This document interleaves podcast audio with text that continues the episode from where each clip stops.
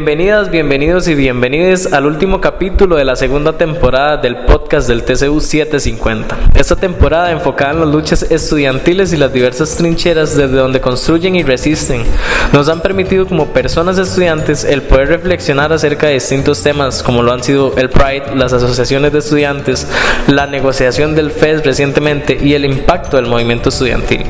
A este último tema nos referimos en este quinto episodio llamado ¿Cómo se ha articulado el movimiento estudiantil a lo largo del tiempo. Por lo que cerraremos esta temporada recalcando el componente histórico de las luchas estudiantiles.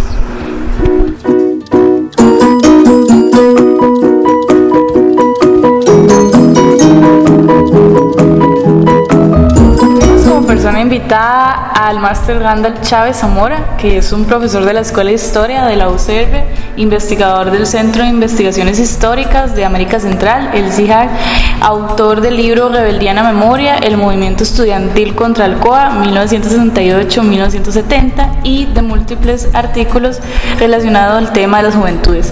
Nos alegra mucho que haya aceptado colaborar en el podcast y además consideramos que es un cierre muy bonito a lo que hemos venido trabajando hasta hasta el momento en el TCU. Un gusto tenerte por acá, Randall. Este, ¿Cómo has estado? Bien, muchas gracias a ustedes por haberme invitado. Para mí es un verdadero gusto eh, poder acompañarles en el cierre de esta temporada.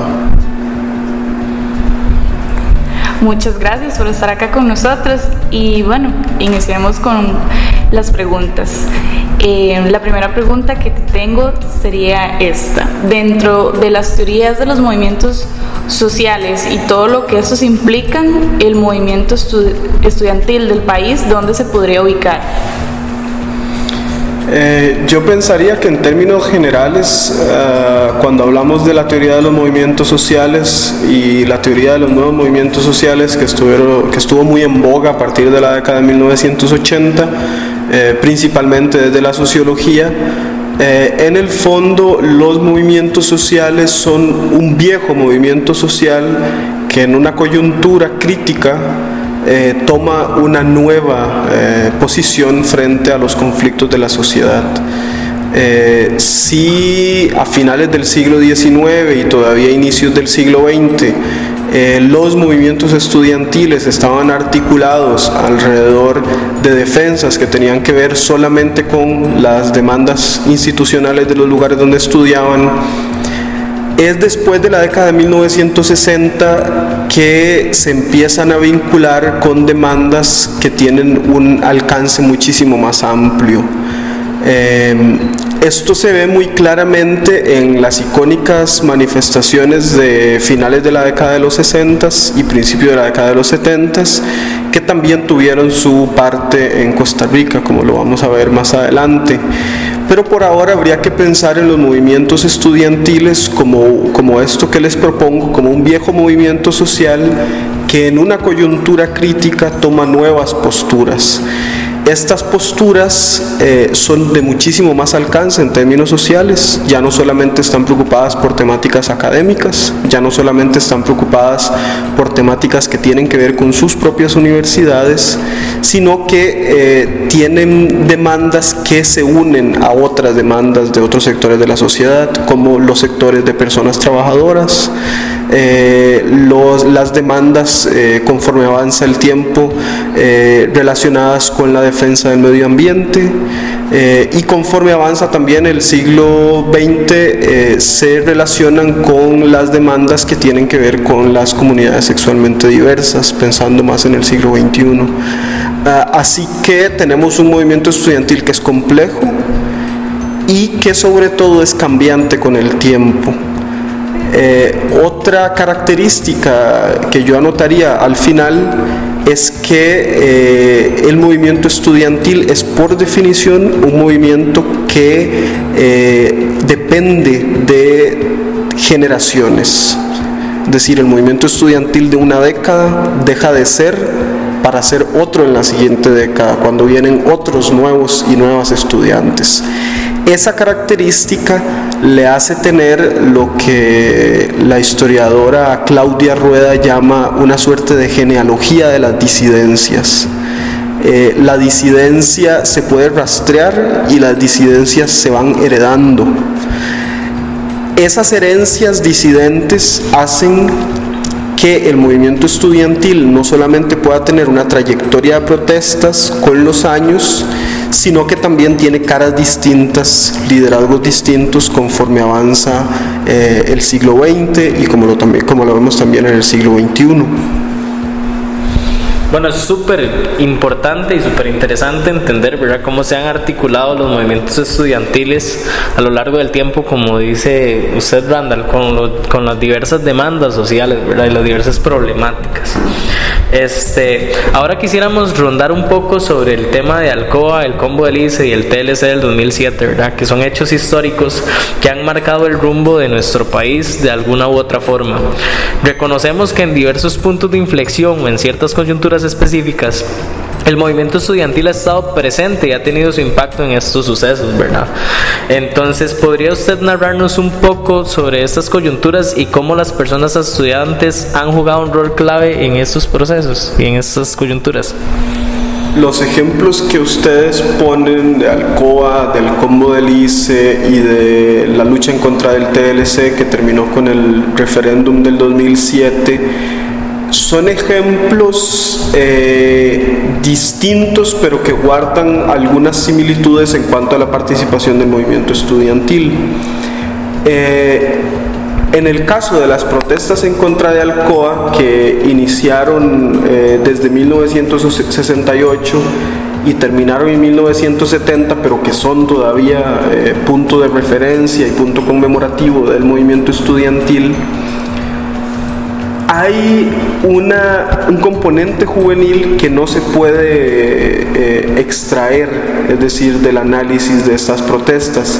Las juventudes de ese momento fueron protagonistas y fueron también el desencadenante de una protesta que tuvo un alcance muchísimo mayor y que con el tiempo fue significada de muchas formas por los mismos movimientos estudiantiles y por las personas que eh, trataron de heredar esa lucha. Eh, la protesta contra Alcoa, que fue básicamente la protesta en contra de una empresa minera eh, de carácter transnacional, empezó en el 68 como una temática de preocupación que tenían las personas que estudiaban en la Universidad de Costa Rica de vincular al movimiento estudiantil con otros movimientos sociales. Eh, de dejar de preocuparse solamente por demandas que tenían que ver con el ámbito universitario para salir de lo que llamaban en aquel entonces, de salir de la torre de marfil, que les vincularía entonces con el resto de la sociedad. Y efectivamente eso sucedió. A las protestas contra Alcoa eh, se unieron miles de personas eh, y se unió prácticamente todo el estudiantado de secundaria del Valle Central y de la Universidad de Costa Rica, que por entonces era la única universidad del país.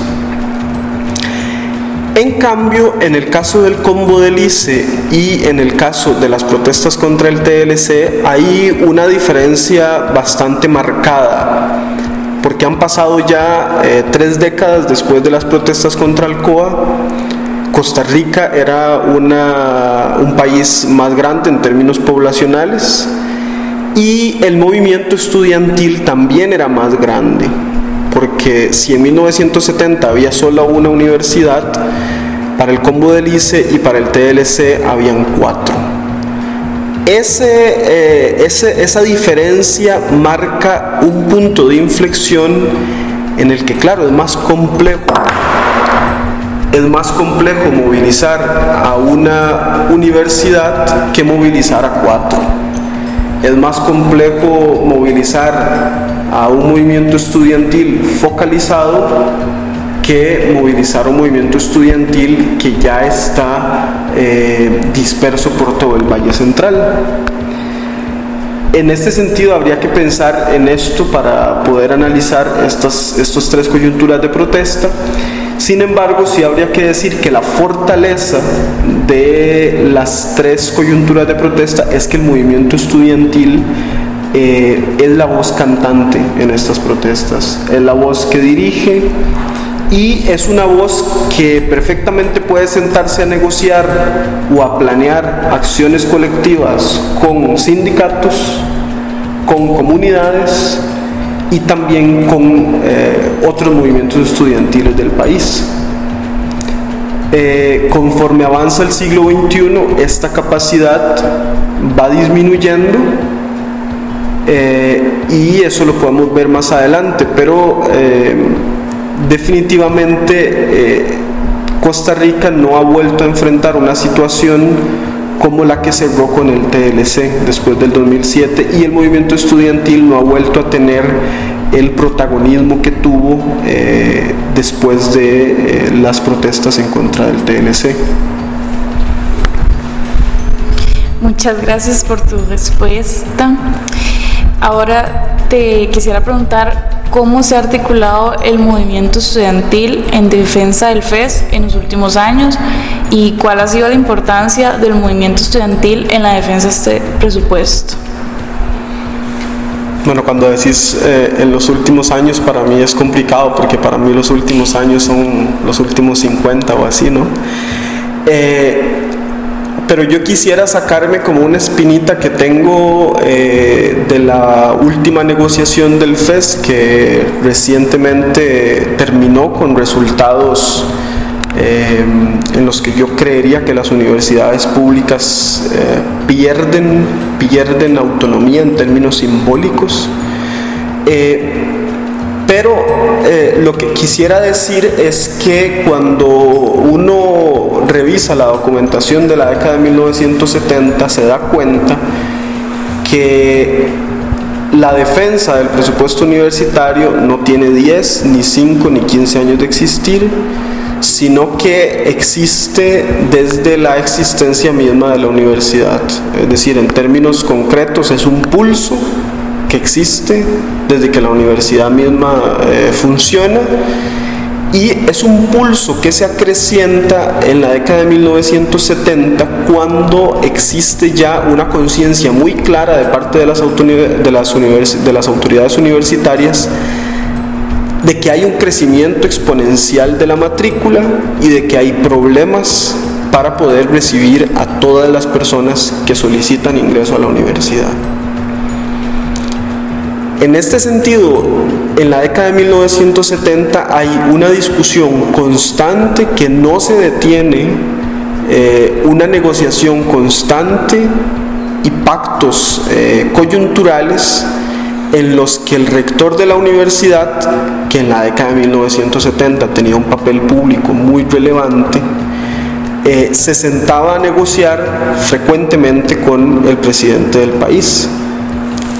Sin embargo, vean qué interesante, a pesar de que en la década de 1970 habían realmente menos ataques contra las universidades de los que hay eh, ahora en el siglo XXI, el gobierno siempre ha tratado de negociar eh, a la baja el presupuesto universitario. Eh, inclusive eso ha sido así cuando los gobiernos de turno eh, están a favor de las universidades o son aliados de las universidades o llegan al gobierno gracias a eh, su imagen como personas universitarias. Este es el caso de José Joaquín Trejo Fernández, que ganó en 1966 las elecciones. Eh, y que eh, en 1969 hay una discusión bastante acalorada con eh, el rector de la universidad, Carlos Monge Alfaro, sobre el presupuesto de la universidad. Este es el momento además de quiebre en el que se crean las universidades públicas, eh, perdón, las universidades privadas. En este contexto empieza la discusión sobre las universidades privadas como la solución que piensan algunos, inclusive profesores de la Universidad de Costa Rica, para poder hacer que la educación eh, pública eh, y los profesores de universidades públicas se puedan vincular a otros espacios laborales. Entonces, lo que quisiera, la idea que quisiera dejar clara es que efectivamente eh, la defensa por el presupuesto no es nueva, y nunca ha existido una eh, intención de parte de los gobiernos por satisfacer a cabalidad eh, las necesidades de las universidades públicas. A pesar de que eh, de las universidades públicas sale una acción social poderosísima que el Estado no podría satisfacer en caso de, que no existiera. Em, y eh, tal vez las coyunturas de protesta más notables por el presupuesto universitario suceden en la década de 1990, eh, cuando hay un ataque muchísimo más fuerte a las universidades y cuando tenemos la característica que les comentaba antes, ya no existe una sola universidad, sino que existe un mismo presupuesto el mismo presupuesto que fue otorgado en 1900, eh, era otorgado en 1970, pero ahora no para una universidad, sino para cuatro, y luego se convertirían en cinco. Eh, así que eh, este es un contexto que hay que ver con detalle y es definitivamente una historia que todavía está por escribirse es súper importante, ¿verdad? Para nosotros entender cómo se articula ese movimiento del FES, ¿verdad? Ese movimiento estudiantil en defensa del FES, ¿verdad? Y ese contexto histórico en el que vos nos introducís un poco brevemente, este, que nos permite a nosotros como estudiantes dimensionar un poco cómo ha funcionado este este, esta, esta, defensa, ¿verdad? Entonces ahora yo te quiero preguntar, este, centrando igual al, eh, la pregunta al movimiento estudiantil en el tema del FES, este, ¿siente usted que el movimiento estudiantil ha ido perdiendo sus consignas y razones para luchar de forma y colectiva e integrada. ¿Cuáles son las falencias actuales del movimiento estudiantil a nivel país y cómo nosotros como estudiantes podríamos mejorarlas? Yo a veces no quiero hablar mucho de falencias, de errores, de cosas que hacen falta, sino hacer referencia a algo que me parece muy importante y que tiene que ver con una eh, temática eh, de análisis histórico. ¿no? El contexto eh, desde el que recordamos las glorias del movimiento estudiantil costarricense son muy distintas al contexto en el que nos situamos hoy. Eh, ya el movimiento estudiantil no es uno solo. Eh, cuando hablamos de movimiento estudiantil, definitivamente hablamos del movimiento estudiantil de las universidades públicas. Las universidades privadas están vaciadas de este contenido político que tienen los movimientos estudiantiles. Y entonces esto ha hecho que la acumulación de fuerzas sociales y que la capacidad de movilización de masas sea más complicada para los estudiantes universitarios de la actualidad. Eh, la Universidad de Costa Rica de la década de 1960 y 70 tiene miles de estudiantes menos de los que existen ahora y las realidades de cada uno de esos estudiantes son diametralmente distintas, sin mencionar las aspiraciones de cada una de esas personas y el alcance que ha tenido dentro de la misma universidad el ataque constante contra las universidades públicas y contra los funcionarios y las funcionarias públicas en términos generales que se viene eh, fraguando básicamente eh, desde el inicio de el periodo neoliberal de este país, que se puede extender desde finales de la década de los 70 hasta la actualidad, pero que en términos reales se ha intensificado después del gobierno de Carlos Alvarado cuando se discutió la reforma fiscal del 2018. En ese contexto, eh, los eh, funcionarios y las funcionarias públicas fueron presentadas como las grandes eh, enemigas de este país. Cuando realmente las finanzas públicas tienen otro tipo de desafíos que están mucho más allá de las universidades.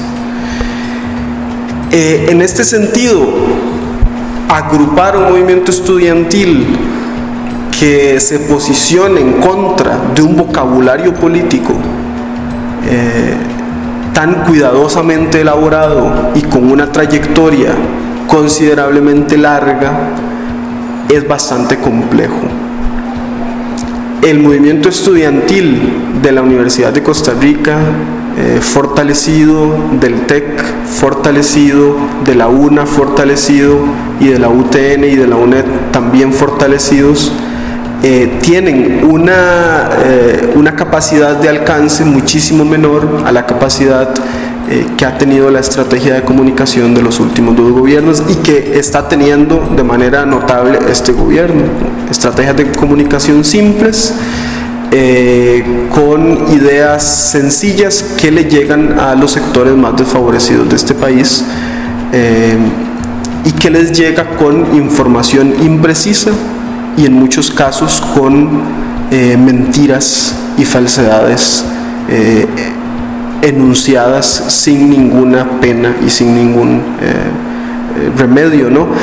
Eh, ese contexto así tan complejo es el que enfrentan actualmente los movimientos estudiantiles, es el que enfrenta actualmente las universidades públicas y en ese sentido la misión de las universidades digamos, es eh, un poco salir en defensa no solo de su función en la sociedad, sino también salir en defensa de una narrativa y de un vocabulario que se acerque más a las realidades políticas y económicas que tiene el país en este momento y que se acerque más a la realidad del aporte que las universidades públicas hacen en el país actualmente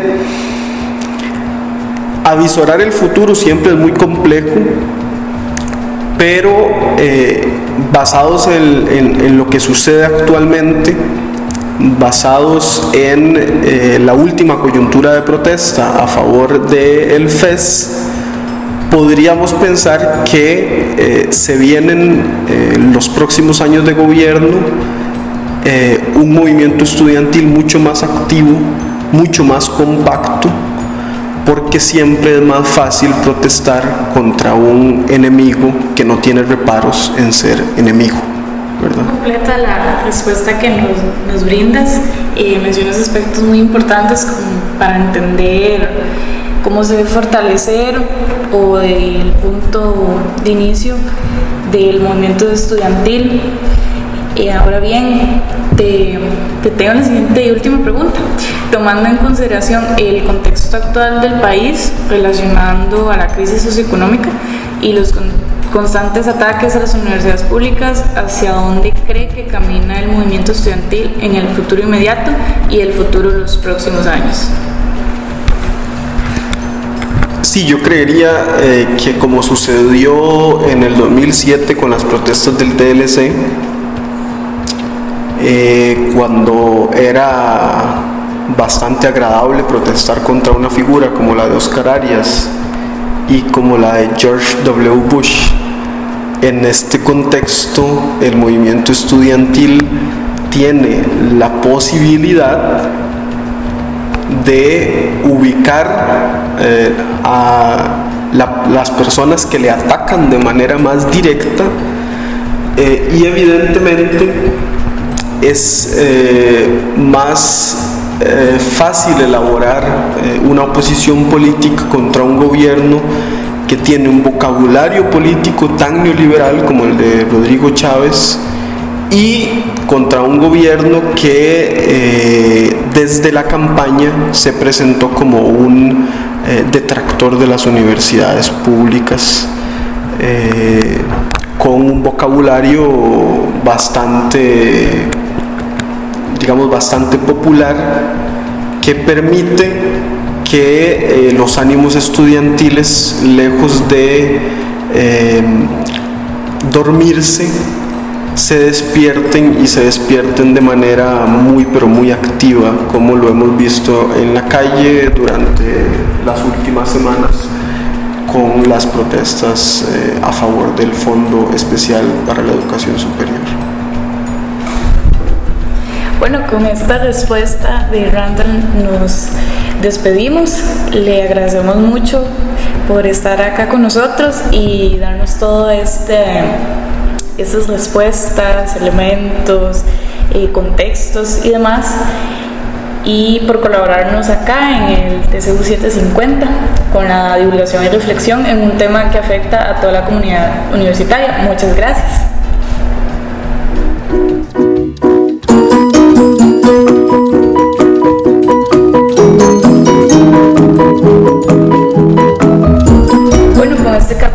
Damos por finalizada la temporada Luchas Estudiantiles desde diversas trincheras. Primero, un agradecimiento a todas las personas que han colaborado y que han hecho posible la realización de cada uno de los capítulos.